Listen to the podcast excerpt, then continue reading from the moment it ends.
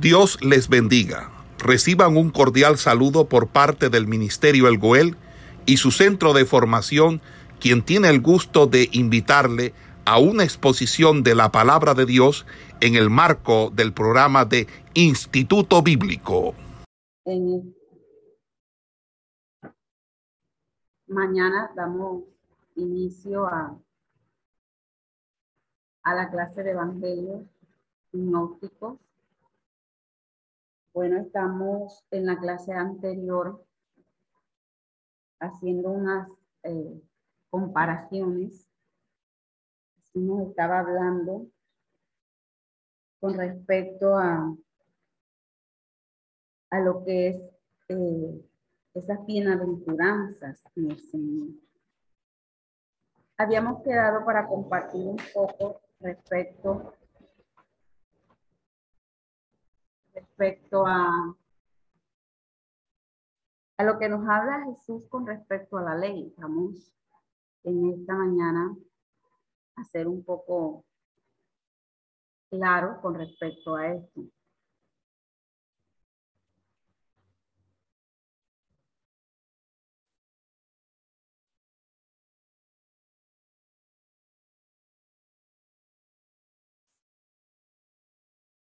Entonces, la palabra nos dice de que Jesús está porque luego de que Jesús está contemplando de estar allí reunido con sus discípulos y sus y todas aquellas personas que estaban en ese lugar.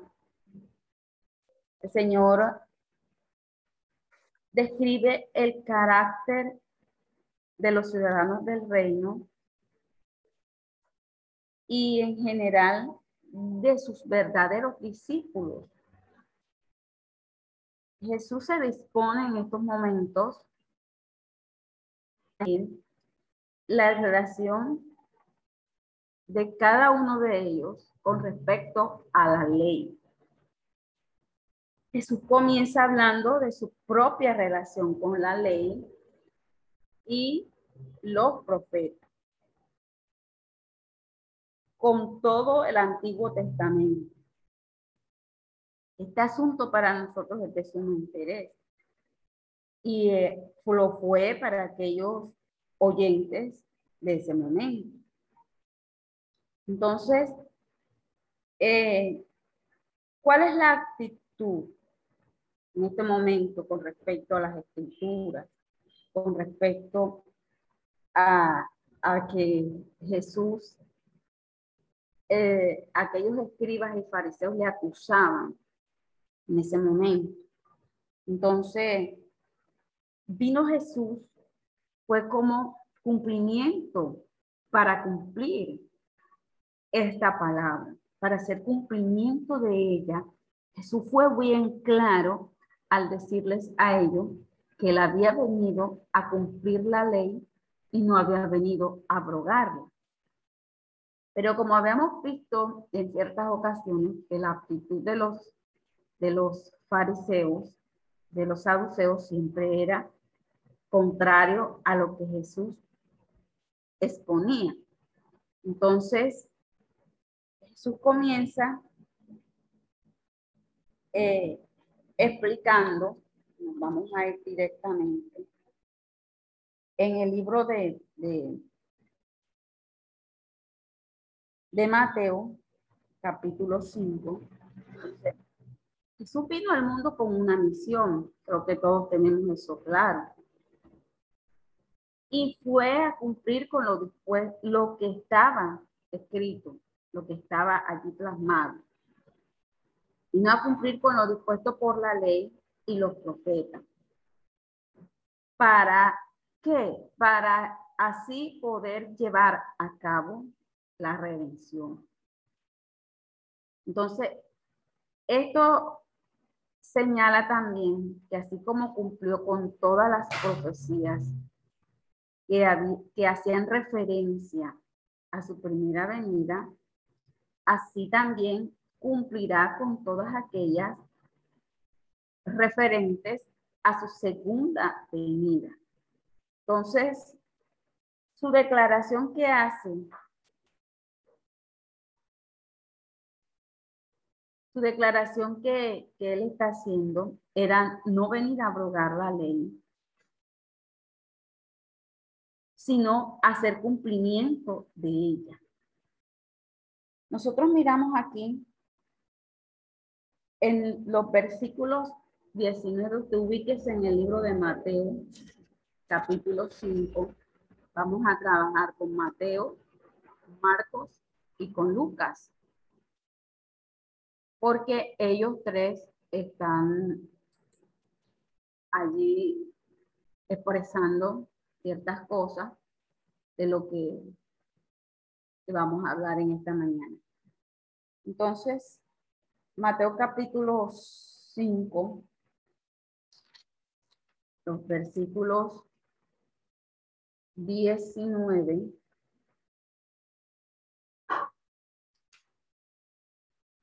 17, dice Jesús, dice Jesús y la ley. No penséis que he venido para abrogar la ley o los profetas, no he venido para abrogarla, sino para cumplir. Porque de cierto os digo que hasta que pase el cielo y la tierra, ni una jota ni una tilde pasará de la ley, hasta que todo se haya cumplido. De manera que cualquiera que quebrante uno de estos mandamientos muy pequeños, y así enseña a los hombres muy pequeños, será llamado en el reino de los cielos. Mas cualquiera que lo haga y los enseñe, este será llamado grande en el reino de los cielos. Porque os digo que si vuestra justicia no fuera mayor que la de los escribas y fariseos, no entraréis en el reino de los cielos. O sea, de ahí comienza. Eh, en los versículos 19 hay una expresión que nos llama mucho la atención, que es la palabra por tanto. Eh, esta, esta frase está uniendo, no, está haciendo una unión, lo que va a decir con lo dicho antes, con lo, con lo que ya está establecido, con lo que en este momento, lo que le, lo, lo precede. Entonces, en otras palabras, él se dispone a indicar así como él vino a cumplir con la ley, sus discípulos deben estar dispuestos de una manera muy abierta también a cumplir. Él estaba imponiendo a sus pretendidos seguidores un alto deber. ¿Y cuál era ese alto deber? De cumplir con la totalidad de la ley. Entonces, leemos un discurso hace unas observancias de ciertos de los mandamientos que estaban establecidos. Entonces, se debía dar cumplimiento a todo lo que él estaba explicando. Entonces, podemos ver nosotros que con una demanda imposible de que aquellos seguidores eh, siempre estaban mirando cómo acusarle. Santiago, el libro de Santiago, creo que eh, en su epístola dice muy claramente este libro de que, de que cualquiera que guarde toda la ley, pero ofende en un solo punto, en un solo punto, se ha hecho culpable de todas. Santiago capítulo, capítulo 2 nos está hablando con respecto a esto.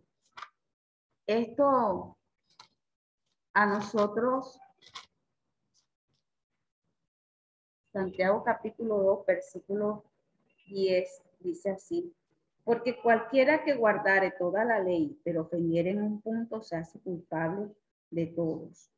Entonces, no se podía eh, hacer cumplimiento de la, de la, ley, pero usted estaba en cierta forma eh, desagradando siquiera un, un punto, no, no, no, no se podía dar el cumplimiento de ella.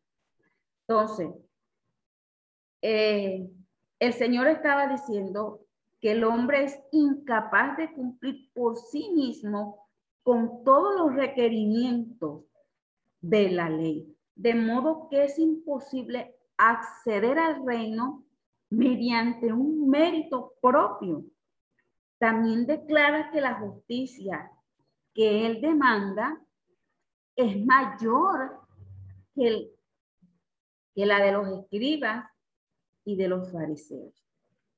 Entonces, ¿qué hacían los escribas y los fariseos? Estos presumían cumplir estrictamente con la ley, pero estos se contentaban tan solo con hacer el cumplimiento en una forma parcial de la misma. Entonces, cuando Cristo en realidad está demandando eh, el acatamiento total, los escribas y los fariseos procuraban alcanzar la justicia de Dios, pero eh, por sus obras, pero fracasaron. Entonces, por eso es que eh, el libro de, de, por lo menos el apóstol Pablo, nos hace una referencia a través eh, de su palabra, libro de Romanos. Entonces, decía el apóstol, yo sé que en mí,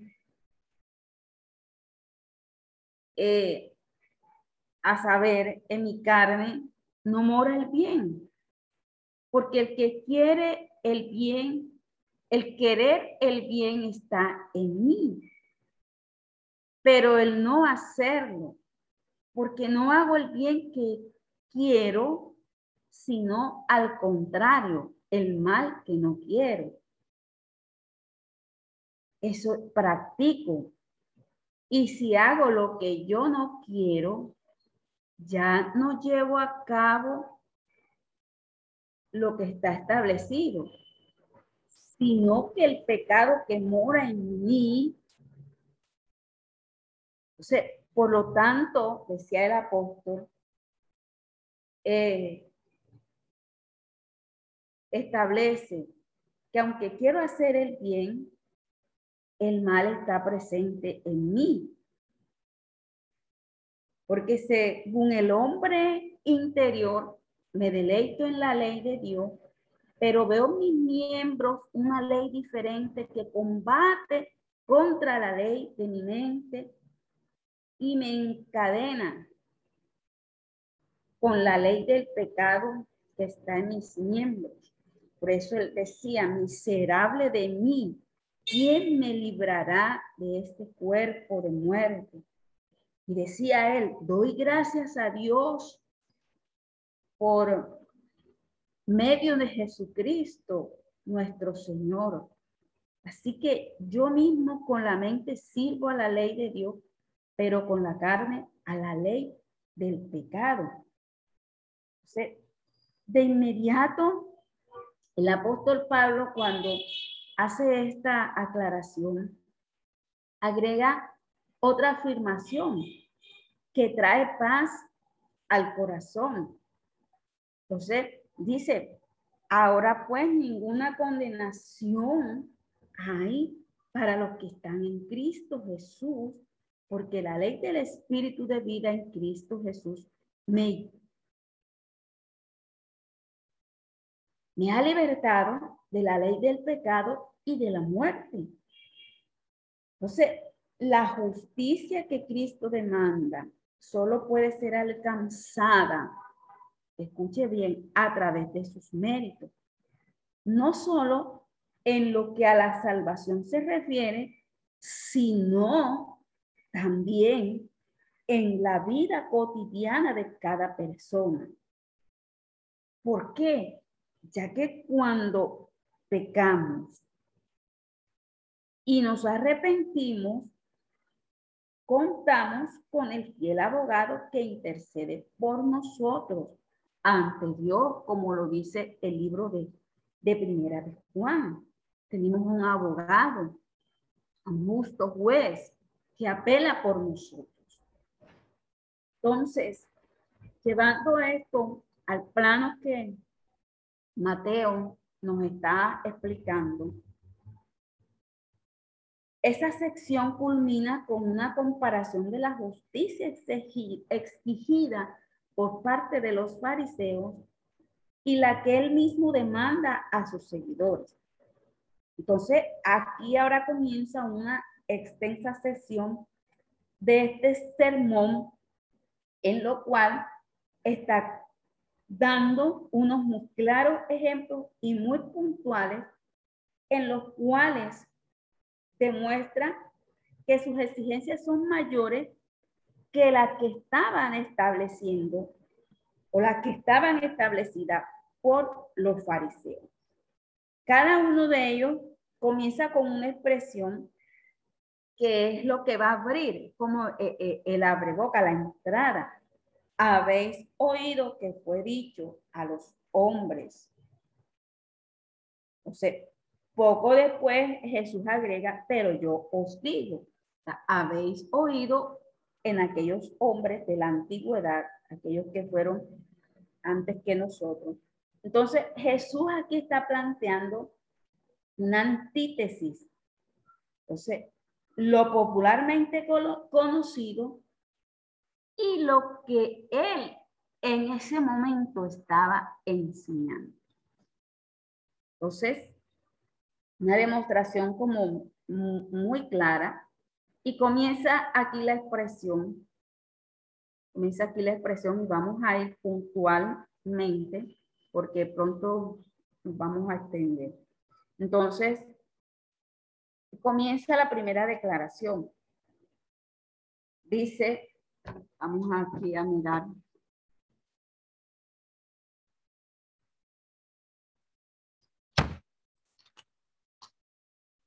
Comienza Jesús y la ley.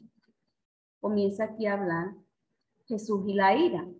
Oíste que fue dicho a los antiguos, no matarás, y cualquiera que matare será culpable de juicio. Pero yo os digo que cualquiera que se enoje contra su hermano será culpable de juicio, y cualquiera que diga necio a su hermano será culpable ante el concilio, y cualquiera que le diga fatuo quedará expuesto al infierno de fuego.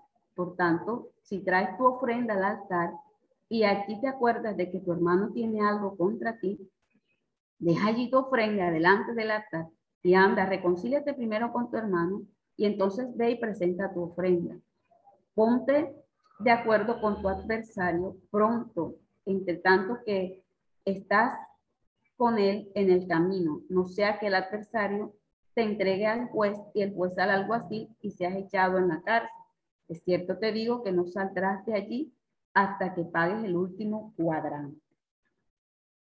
Aquí está hablando que la ley decía no matará, lo cual eso es cierto. En tal sentido, los escribas y los fariseos no estaban equivocados. Su interpretación había sido correcta porque entonces después el Señor los corrige entonces, ahora, dice, no matará. Cualquiera que matare será culpable en el juicio. ¿Qué habían hecho aquí? Se había debilitado el mandato, ya que los ellos lo habían reducido a una mera falta. Cuando el Antiguo Testamento lo prohibía a causa de la dignidad de la vida humana se debía respetar.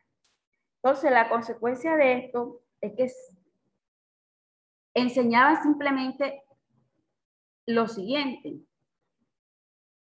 Si, si matase, serás condenado por el juez. De modo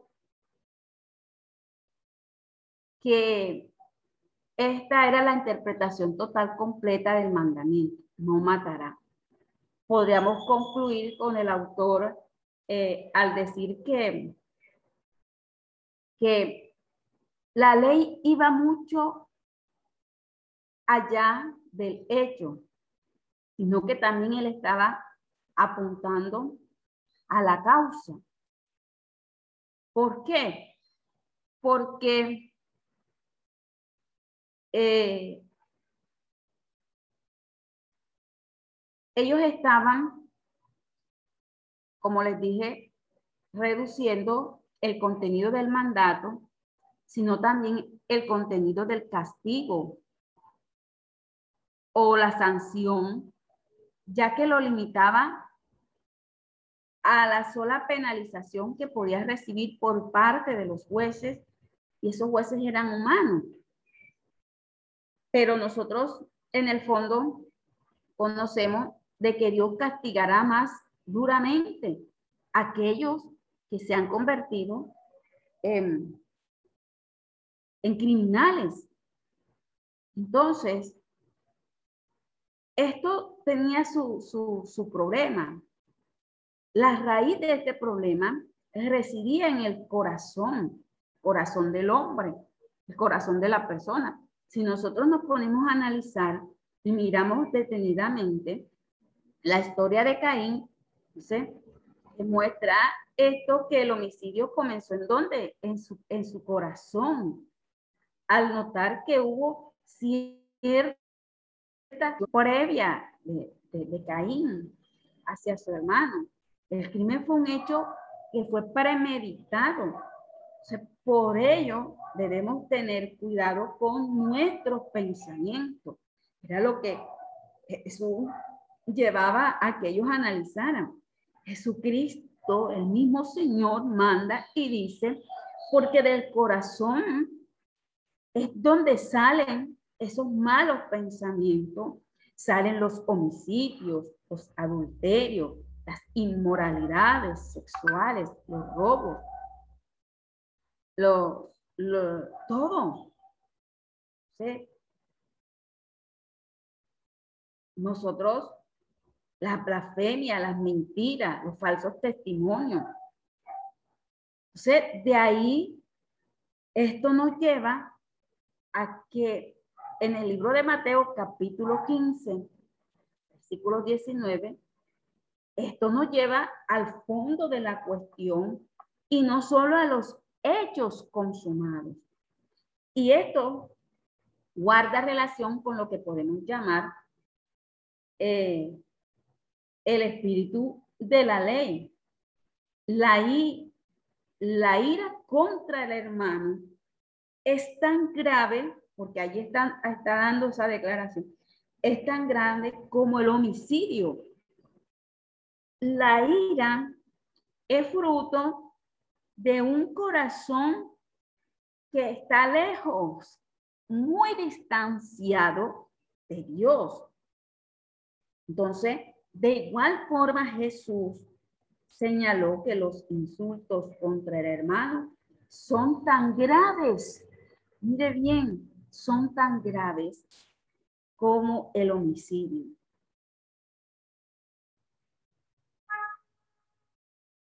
Y cita dos, dos, dos partes que son muy comunes y es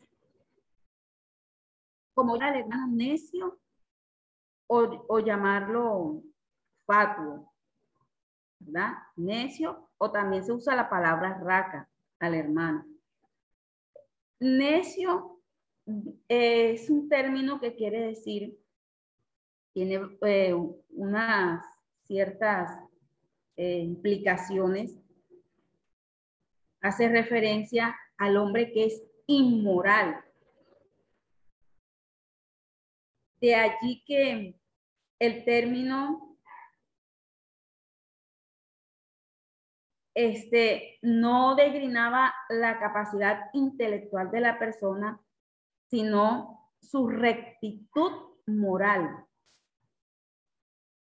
Entonces, este término nos llevaría entonces a que hacer eh, en el área del, del, castellano, hacer un término sinónimo de una persona que es pervertida, de una persona que es desvergonzada, de una persona que es impía, una persona que es degenerada.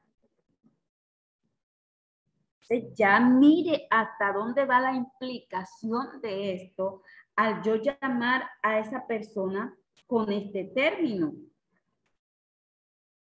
Y también usaba el otro, el, el término rata, que también eh, se traduce, que es fatuo, y quiere decir que es un, hombre vacío, un hombre que tiene la cabeza hueca. usted decirle fatuo, necio a su hermano, eso era, un, eso era grave. Por eso que nosotros tenemos que prestar mucha atención a lo que está establecido en la palabra. Está establecido aquí en esta palabra. Entonces, en cuanto a la condena, el Señor es muy severo, ya que no solo aquellos que se enojan contra su hermano serán culpables ante el Sanedrín, sino que serán como castigo dice allí la palabra, echados al infierno, si no se arrepienten. Porque cuando usted llega al arrepentimiento, usted confiesa delante de Dios sus faltas. Confiesa que ha pecado. Confiesa que ha hecho mal. Y usted le dice al Señor que le perdone y que le ayude para usted seguir este camino. Y si, y si usted allí delante de Dios confiesa, Dios le perdona, porque Dios es fiel, justo y perdonador.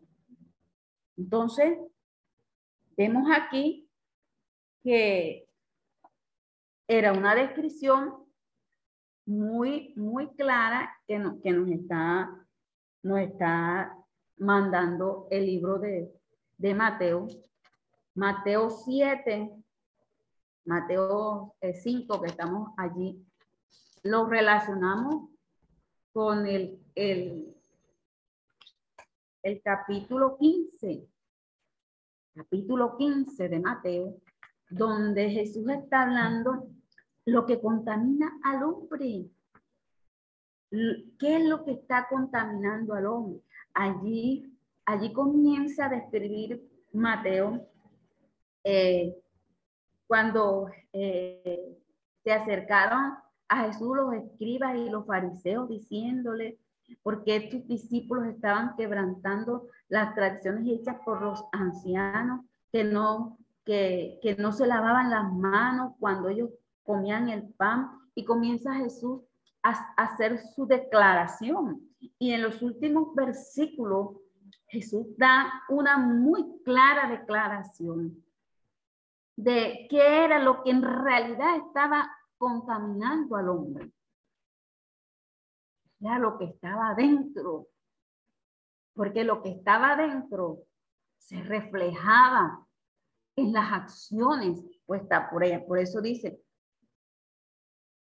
no entendéis que todo lo que entra en la boca va al vientre y es echado en la letrina, pero lo que sale de la boca, lo que nuestra boca está pronunciando, dice, del corazón sale y esto es lo que contamina y lo que lleva a la destrucción al mismo hombre, porque del corazón salen los malos pensamientos, salen los homicidios, salen los adulterios, las fornicaciones, los hurtos, los falsos testimonios, las blasfemias. Estas cosas son las que contaminan al hombre. Pero Jesús les hacía a ellos, el comer con las manos sin lavar no contamina al hombre, porque ellos estaban, era más pendiente a lo que en, en, en su forma exterior expresaba, a lo que su corazón estaba. Luego Jesús allí eh, sigue explicando, y este es un tema que es bastante controversial, porque después allí él va anotando sobre la ley y el adulterio. Luego de, que él expone, él expone acerca de los homicidios, Jesús está considerando otro ejemplo muy corriente y respecto al adulterio. Nuevamente, es necesario reiterar que los fariseos habían reducido la prohibición del adulterio a la consumación del mismo. Entonces, del mismo modo como las leyes de nuestro país condenan el adulterio, de hecho, pero el Señor nuevamente va más allá, estableciendo que la mirada con mala intención ya es tan grave como el mismo hecho de el adulterio mismo. Entonces, es cierto que la ley había prohibido el adulterio. En tal sentido, los escribas y los fariseos no estaban eh, como en la anterior expresión equivocados. Pero también es cierto que uno de los diez mandamientos también decía que no debías codiciar la casa de tu prójimo, que no debías codiciar la mujer de tu prójimo, ni tu siervo, ni tu sierva, ni su buey, ni su asno, ni cosa alguna que sea de tu prójimo. El libro de Éxodo creo que es bastante claro con respecto a esto. Tenemos allí las declaraciones. La ley prohibía la codicia de la mujer ajena. Y los religiosos de la época parece que no consideraban tal falta como un hecho grave. Entonces, ambos eran mandatos de Dios y uno tan importante como el otro. Ahora, según esta, según el Señor, la provisión de del adulterio abarcaba eh, un terreno tan eh, privado como era eh, los pensamientos. El principal ataque del enemigo será ¿dónde? Al corazón. ¿Por qué?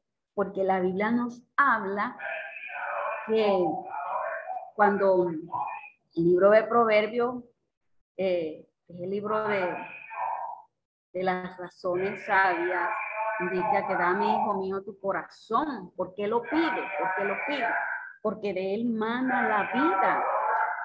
Entonces, el principal ataque el principal ataque que se, está, que, se hace es allí.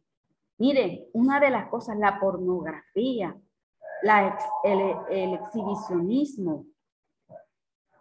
Esto es algo tan grave que esto, sea, corrompe completamente al hombre. ¿Sí? En nuestros días, esto apunta a todo lo que las personas también están viendo una escena de, sexo. Debemos nosotros proteger nuestra mente de tales ataques del enemigo y no dar lugar a tales pensamientos.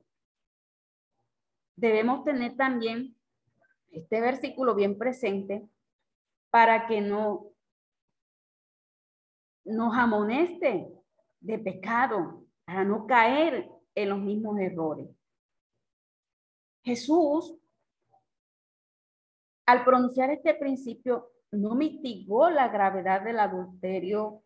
Eh, de hecho, sin ánimo de desmentir la palabra del Señor. El, el acto de adulterio es más grave que el pecado mental porque involucra a terceros. Y además de eso, está tentando contra la integridad del hogar. Hay personas que pretenden minimizar la gravedad de este pecado basándose en esta enseñanza del Señor, en resumidas cuentas, nos dice que del mismo modo como Dios perdona una mirada indiscreta y pecadora, también perdonará el adulterio. Perdonará el adulterio.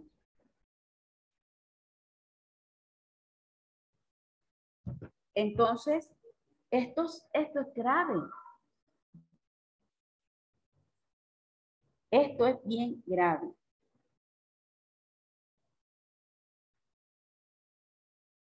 Aquellos, aquellos siervos que han caído, pastores, misioneros, evangelistas, mira que aquel que ha incurrido en este semejante pecado, una vez que se ha arrepentido, bien puede ser restituido.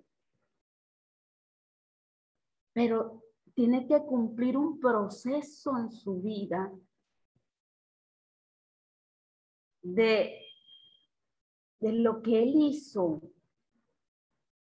de lo que Dios es, puede obrar aún más en su corazón. Y yo no digo de que Dios no puede perdonar, Dios, Dios perdona, porque si, si no fuera así, Dios no hubiera perdonado a David pero el hecho trajo consecuencias graves en su familia, consecuencias muy duras. Entonces esto es algo de mucho cuidado dentro de nosotros. El adulterio, entonces los pecados son eh, llevados en este mundo una forma ya para, para la persona eh, no se le hace extraño pecar o, o, eso es algo normal. Y que tú tengas dos, tres, cuatro, cinco mujeres, eso es algo normal. Pero dentro del orden bíblico, esto no está permitido. Entonces, en esto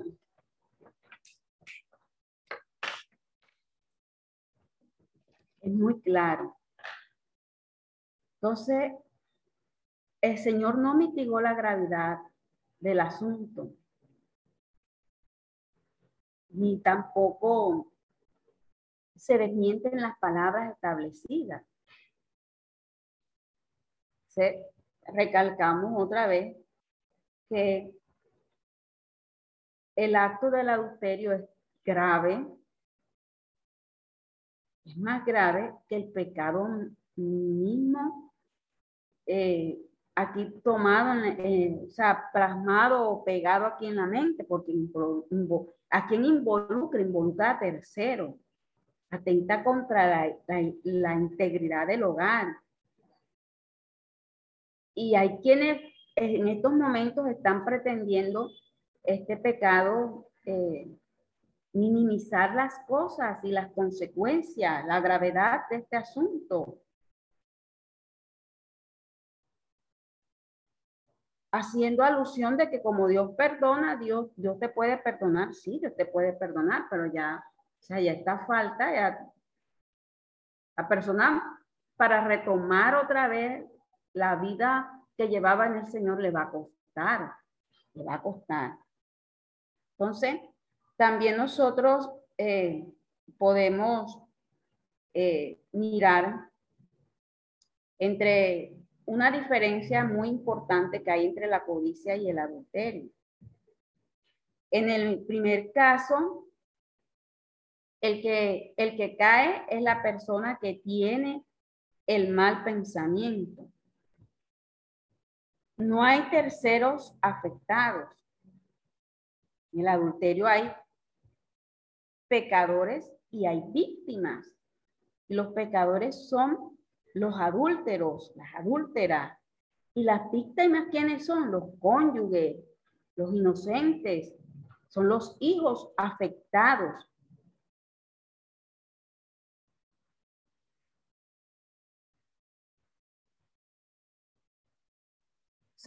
Una de las condiciones que se estamos viendo aquí es que el Señor aquí hace una expresión. Eh, la expresión eh, que traduce ocasión de caer en el idioma original es muy ilustrativa.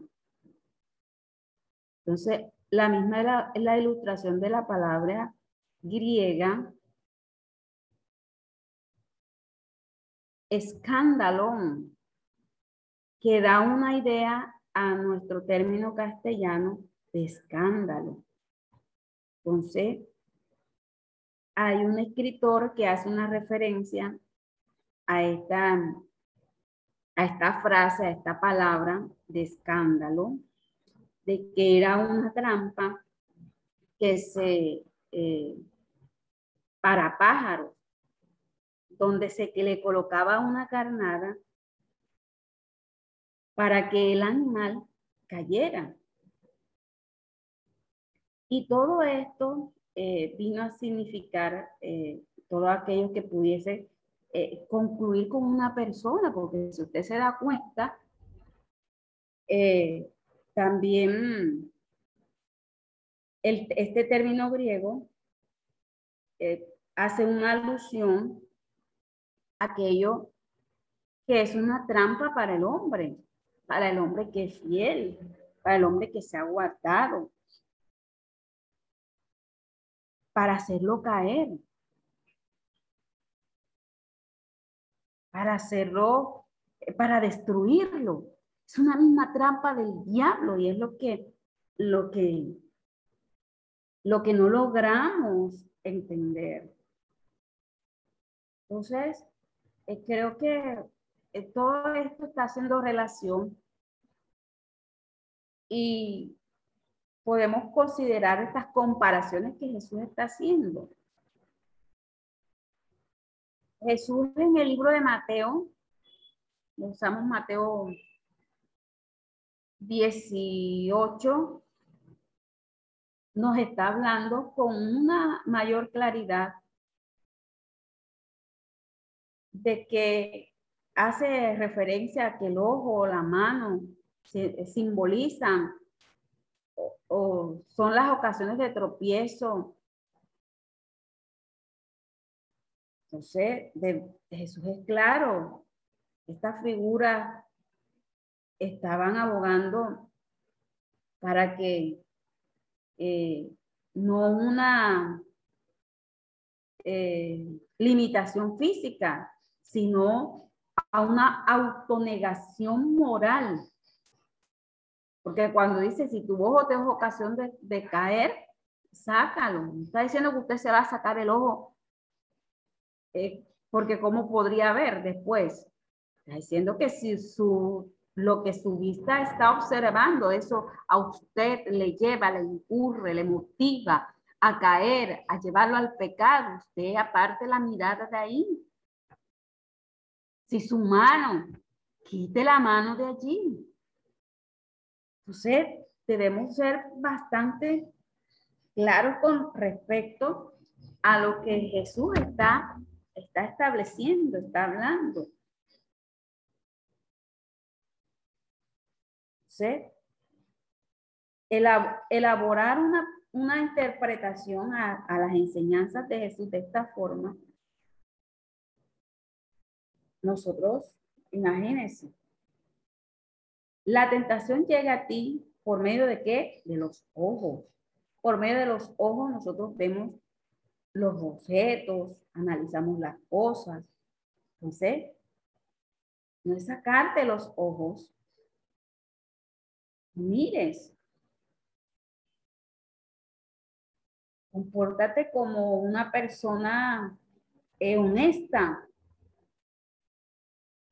delante de Dios y no hagamos cosas que no, no estén ocasionando entre nosotros pecado. Con respecto a la última, al segundo punto que implica esto, es con respecto al divorcio. Para, para terminar aquí. Entonces, hace referencia al divorcio. Se trata de un hecho eh, que lamentablemente ha acompañado a hombres en todas las épocas. Y este es un tema muy polémico, la interpretación de las palabras del Señor eh, son, han sido objeto de división. Divide aquellos que interpretan de una forma y aquellos que interpretan de otra forma. Eh, el Señor aborda este tema y él viene hablando acerca del adulterio y de inmediato pasa a hablar del divorcio. De forma tal, ambos temas pueden ser eh, enlazados bajo el, título, el mismo título, llevarlo bajo como puntos allí seguidos. Cuando se, se incurre en, en problemas de la inmoralidad, entonces, eh, aquella época, a retomar un poco la historia, los, rabinos judíos se encontraban divididos en cuanto a la cuestión con los más grandes. Eh, vamos a tomar un poco para que usted observe de dónde viene la, raíz de este problema, la raíz de, todo, de todo esto. Porque habían ciertos escritores y maestros de la ley que opinaban de una forma muy distinta. Entonces,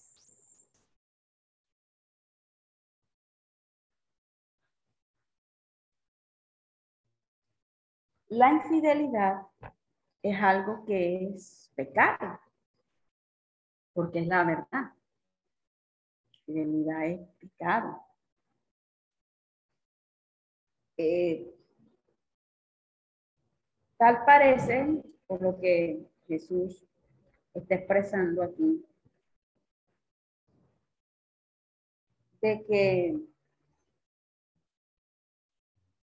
los fariseos estaban apuntando a ciertas alusiones que no estaban como muy correctas.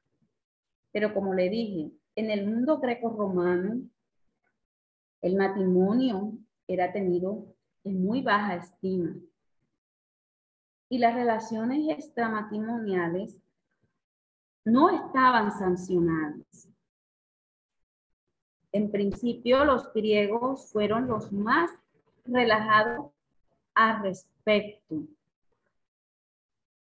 En tanto que los romanos eran mucho más celosos de la institución familiar. Mire, el ejército romano pudo conquistar a Grecia culturalmente y, y esta última conquistó a Roma. Y en la medida que la, que la cultura griega se impuso sobre la romana, el divorcio llegó a ser tan común como el matrimonio, que la persona podía casarse y, también podía divorciarse de una forma, de una forma muy normal. Eh, ciertos escritores en sus, en sus libros, en sus escritos, aplicaban, eh, daban referencia eh, a cómo se llevaba, cómo se llevaba el hombre a, tener actos eh, de infidelidad. De hecho, eh, era, era muy común este, eh, llevar a las mujeres, las concubinas, llevar a, a, a ofrecer por lo menos ellos, ellos mostraban, tenemos cortesanas para el placer, tenemos concubinas para, para cohabitación diaria, tenemos esposas para tener hijos legítimos, para que sean eh, eh, celosas o guardianas de, sus intereses domésticos. Entonces, esto llevó a, que, a, que, a que muchos tuvieran una vida de, de mucho libertinaje, mucho eh, descrédito en cuanto a la parte moral. Entonces, cuando el Señor aborda el tema, nosotros debemos, mm, debemos notar que hace hincapié eh, el tema principal del Señor no es el divorcio, sino el matrimonio. Esto se percibe claramente en el libro de Mateo capítulo 19, donde los fariseos le hacen una pregunta acerca del divorcio, pero el Señor les está respondiendo hablando acerca del matrimonio. Entonces, él está interesado en dignificar a esta institución y también implícitamente a la mujer como tal. Las interpretaciones de los mandatos de la ley estaban, eh, eh, estaban eh, dando a, de baja a las esposas, a la merced de los caprichos de sus esposos. Entonces, por ese motivo, él citó esas propias palabras del Padre al crear esta institución. Por eso es que Jesús, mire cómo a, ellos le responde. Dice, por esta causa, el hombre dejará a su padre, a su madre, se unirá a su mujer y serán los dos una sola carne. Para el, para el Señor el matrimonio fue creado por Dios, pero el divorcio fue una creación del hombre, no fue de Dios, fue del hombre. Entonces,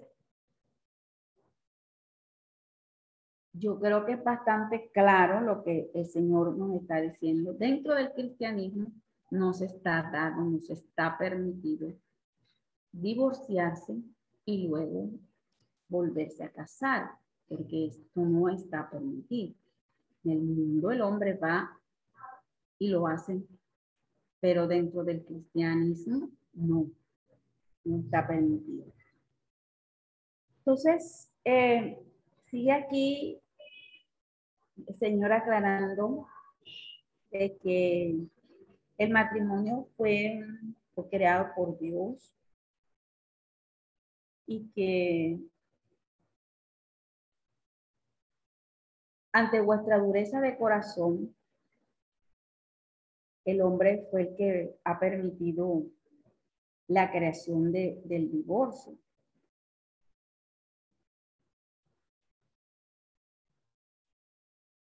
Por eso Jesús siempre estaba señalando que teníamos que tener muy en claro, muy en claro eh, con respecto a, tomar esta decisión de, llevar y unir nuestras vidas a otra persona. Ya sabemos que ese acto público que se hace allí es, es un acto que se está haciendo con el mismo Dios, donde Dios mismo lo está sellando. Nosotros no podemos eh, abolir, mucho menos quitar, porque lo que Dios une, el hombre no lo puede separar. La separación no fue una creación de Dios. No fue una creación de Dios, porque Dios lo que quería era mantener esa unidad. Entonces, eh, lo que estaban apuntando todos estos, estas cosas con respecto a estos eh, dentro de los causales de divorcio que citan los pasajes de, los libros de Deuteronomio, no figura tampoco allí el adulterio, porque esto implica, esta ley llevaba, hermano, a, a una correspondencia de la pena de muerte. Entonces, esto también era un acto de discusiones, de exposiciones indecorosas y Y además la ley impedía que aquel que se divorciara de su esposa se volviera a casar nuevamente.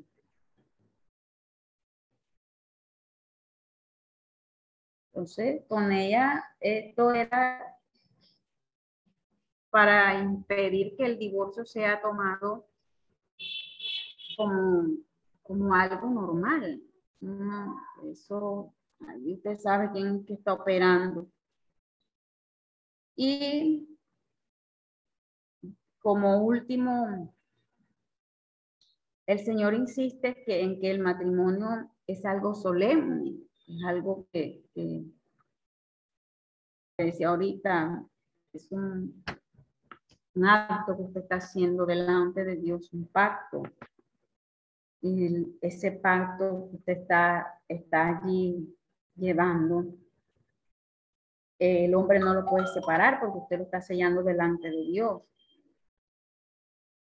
Y por eso el Señor establece como principio que los cónyuges eh, que se divorcien en el caso de volverse a casar, ellos están cometiendo un grave error y están incurriendo en el adulterio. Entonces, esto fue dicho para refrenar las pretensiones de los fariseos de los escribas ellos con sus interpretaciones, ellos con sus tradiciones habían interpretado la ley a su antojo,